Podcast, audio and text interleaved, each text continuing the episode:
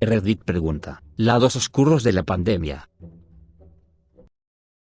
Las personas que fueron suspendidas tuvieron tiempo de darse cuenta de que odian su trabajo. Solo puedo hablar en términos de la industria de servicios, pero se siente como si fuera un trabajo que aplasta la alma más que nunca. Me encantaba ser barman, y ahora me siento atrapado por este trabajo. Todos con los que hablo parecen sentir lo mismo. El dinero ya no parece valer la pena. Los clientes están peor y se sienten con más derechos que antes. Y la escasez de personal ha hecho que los turnos sean más difíciles y prolongados me ha dejado con una sensación de desesperanza, ya que es el único trabajo y oficio que he conocido, pero no me puedo imaginar en el futuro continuar haciendo esto.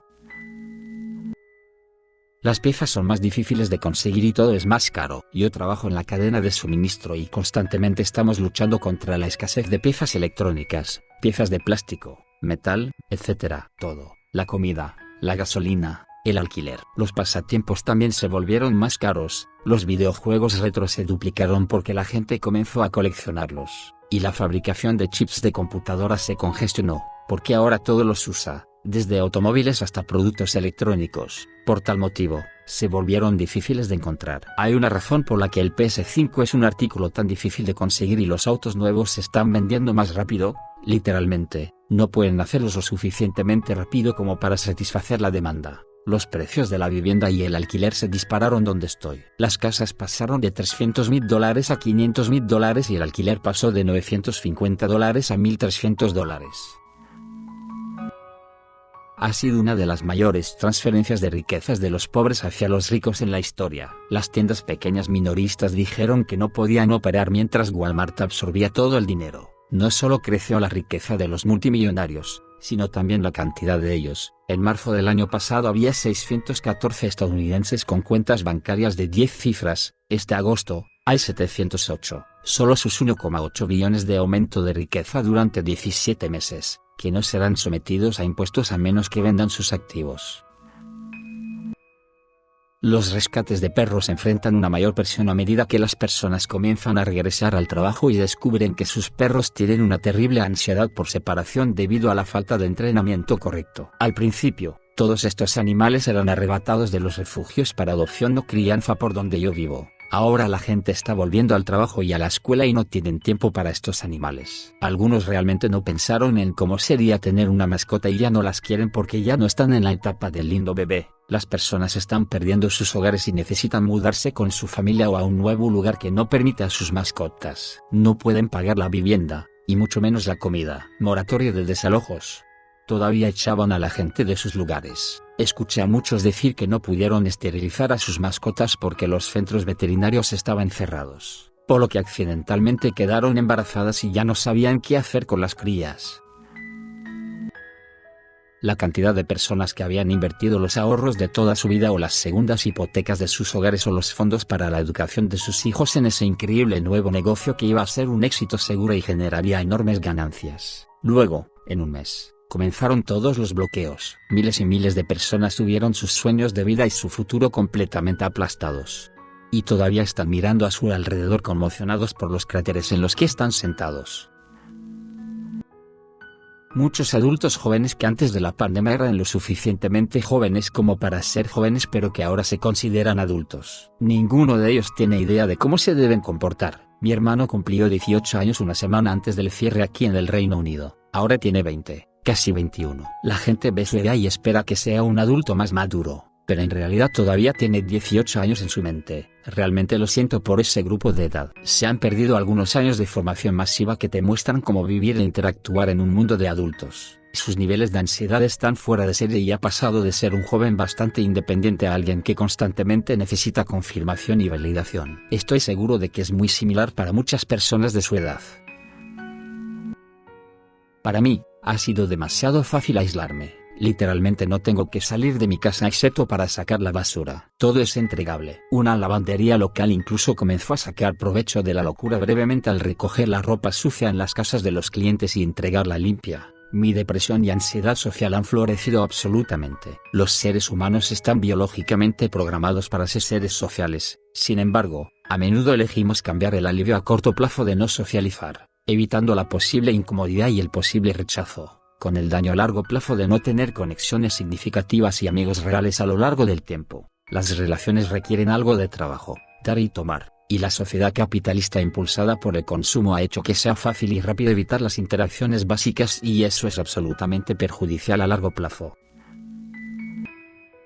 el incremento de las cámaras de resonancia en las redes sociales. Una cámara de resonancia es un entorno en el que una persona encuentra solo creencias u opiniones que coinciden con las propias, de modo que se refuerzan sus puntos de vista existentes y no se consideran ideas alternativas. Reddit es excepcionalmente bueno para esto. Los moderadores de los principales subreddits simplemente bloquean a cualquiera que no esté de acuerdo con ellos, para crear así una cámara de resonancia. Solía frecuentar el subreddit pandémico antes de que me bloquearan. Alrededor de mayo de este año, las secciones de comentarios estaban absolutamente llenas de personas que se mostraban escépticas sobre las restricciones y querían que éstas terminaran. Ahora que todas esas personas fueron bloqueadas, los comentarios están llenos de personas que ahora exigen más restricciones. Es extraño lo fácil que los moderadores pueden hacer una cámara de resonancia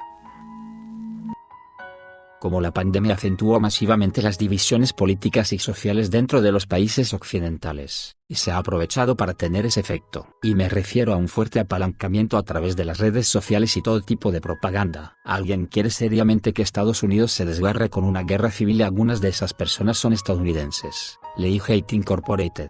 Lo recomiendo. Hay entidades que quieren que Estados Unidos se desmorone, pero el libro señala que la mayor parte de esto se debe a que las empresas de medios están incentivadas con dólares publicitarios para mantenerlos a ustedes pegados a la pantalla. La psicología humana tiene fallas de muchas maneras y las empresas de medios y redes sociales explotan esto por dinero. Incluso los espectadores y usuarios que son conscientes de esto, no pueden evitarlo por temor a estar desinformados sobre todo el miedo a estar desinformado de lo que trama el otro lado. Es un círculo vicioso de retroalimentación. No se detendrá hasta que alguien intervenga y lo arregle o el sistema se rompa, lo que sea que eso signifique. El ambiente de trabajo ha sido bastante tóxico. Las personas que tenían que venir estaban resentidas porque otros sí podían trabajar de forma remota, ahora están haciendo que todos vayan y los que podrían trabajar a distancia están resentidos. Entiendo como alguien con un trabajo de mantenimiento o conserjería no puede trabajar desde casa. Pero el 90% de mi trabajo está en la computadora portátil y cuando estábamos cerca del público no había ningún impacto en mi desempeño. Sin embargo, tan pronto como pudimos volver a la oficina, lo hicimos porque nuestros clientes necesitan vernos. Mientras tanto, todos los que están por encima de mí en la escalera están trabajando de forma remota desde sus casas de verano en otros estados y nadie ha estado en nuestra oficina corporativa durante 18 meses, y es un poco frustrante. Soy un terapeuta que trabaja el luto y estoy adscrito a un hospicio local. Los últimos 18 meses han sido brutales. Las cantidades de traumas y los casos de respuestas de duelo estancadas o complicadas que he visto definitivamente han aumentado no poder llorar la muerte de un ser querido adecuadamente, no poder estar con ellos mientras mueren, no poder visitarlos, no poder celebrar funerales adecuados, no poder abrazarse o sentarse cerca de ellos al despedirse. Estas cosas están aumentando enormemente las dificultades para que las personas puedan procesar su pérdida y su dolor. Confiamos en estos rituales, estos procesos matutinos, estas vías de apoyo comunitario, para ayudarnos a aceptar y hacer frente a la pérdida. Muchas de estas comodidades han sido negadas a la gente, tanto a los que mueren como a los que van quedando atrás. Han sido 18 meses agotadores e increíblemente deprimentes en este campo, y creo que veremos una gran cantidad de traumas sin resolver y duelos complicados en los próximos años. ¿Cuánto se vieron afectadas las personas con discapacidad auditiva? Mi madre, que usa audífonos, también depende de leer los labios, especialmente en áreas más ruidosas y concurridas. Los audífonos pueden tener problemas para clasificar situaciones complejas de ruido. Puedes imaginar lo que pasó cuando todos se taparon la boca. Ahora está más aislada que nunca. Desde entonces, me encontré con una compañera de trabajo que también tiene problemas de audición pero que no quiere volver a la oficina porque, si bien puede leer los labios en el Zoom, no podrá hacerlo si nos enmascaramos en persona. Fueron víctimas invisibles de esta pandemia. Menos tratamientos y diagnósticos de cáncer y otras enfermedades graves. Menos cirugías necesarias realizadas debido a la reasignación del personal del hospital a salas especiales. Menos referencias escritas para no abrumar a los especialistas. Los servicios de salud personales son cada vez más difíciles de lograr por lo que se diagnostican menos afecciones como el cáncer de piel. La salud de todos nosotros se resiente. Mi hermano tenía cáncer y comenzó la quimioterapia. No maneja y vive en un pueblo pequeño. Fui y manejé por 56 kilómetros hasta sus tratamientos. Tuve que esperar en mi jeep durante 5 horas más o menos en medio del invierno en Minnesota porque todo estaba cerrado. Era difícil hacer cosas como las pruebas. Fue mucho más difícil para él que en cuando yo tuve el mismo régimen de tratamiento y cáncer 25 años antes. Estar soltero se volvió abrumadoramente solitario, especialmente si ya estabas buscando a alguien. Estaba a punto de cumplir 30 años. Dejé mi trabajo de 5 años para encontrar pastos más verdes. Tenía una encantadora relación casual de 2 años y un lindo lugar con un jardín en el interior. La pandemia golpeó y perdí mis dos nuevos trabajos y mi relación. Con desempleo negado, tuve que mudarme y conseguí un trabajo en una tienda de víveres y comestibles entrando a las 4.30 m por 10 dólares y 75 centavos la hora. Y perdí todas mis relaciones sociales. Y apenas ha mejorado. Al menos tengo ahorros de nuevo por el momento. Los ancianos se separan de sus hijos y de las interacciones sociales. Creo que muchos de ellos están sufriendo en silencio. Mi abuela tenía Alzheimer y realmente disfrutaba su tiempo con la familia. Cuando ya no se les permitió volver a verla en la casa, comenzó a decaer rápidamente y falleció antes de que ninguno de los nietos pudiera ir a verla. Suena raro, pero me alegro de que mi abuelo falleciera en el verano de 2019. Le habría roto el corazón que no se le permitiera visitarla. Supongo que eventualmente tuvo que irse a casa pero es un proceso largo, y creo que eso habría sido su eventual desaparición si su cuerpo no se hubiera rendido meses antes. Una disminución general en las interacciones sociales de las personas, especialmente para los niños pequeños e introvertidos que comienzan la escuela durante la pandemia. He estado un poco preocupada por mi hijo que nació solo un par de meses antes de que comenzara la pandemia. Ahora tiene dos años y apenas ha tenido interacción social con otros niños y solo con algunos adultos, en su mayoría solo su madre y yo, así como sus abuelos. Es difícil decir si se pondrá al día rápidamente cuando nos sintamos cómodos enviándolo de regreso a la guardería, o si tendrá algunos problemas sociales. Escasez en la cadena de suministro está contribuyendo al aumento vertiginoso del costo de vida en todas partes. Cada vez que las cosas se cierran, solo empeora. Estoy relativamente seguro de que las interrupciones en la cadena de suministro básicamente serán la norma a partir de ahora. Trabajo en un campo adyacente a la gestión de la cadena de suministro, y hay toda una ortodoxia que se ha construido durante décadas sobre el valor de optimizar su cadena de suministro y minimizar los costos de inventario y utilizar la entrega justo a tiempo. Todo esto se basa en un conjunto de suposiciones sobre el mundo que la pandemia expuso como una fabricación completa y sostenible. Vamos a estar lidiando con los efectos posteriores de la pandemia en la cadena de suministro global durante años después de que la pandemia disminuya, y terminaremos encajando en el cambio climático cambiando las normas nuevamente. Algunas empresas e industrias pueden adaptarse con el tiempo, pero si estás anulando décadas de práctica establecida, será por ensayo y error. Como consumidor personal, creo que es mejor cubrir sus apuestas y simplemente esperar que haya interrupciones continuas e impredecibles en la disponibilidad de cosas extrañamente específicas a partir de ahora. Obviamente, no es tan oscuro como los efectos a largo plazo de la pandemia en la salud de la educación, pero el impacto será igual de generalizado.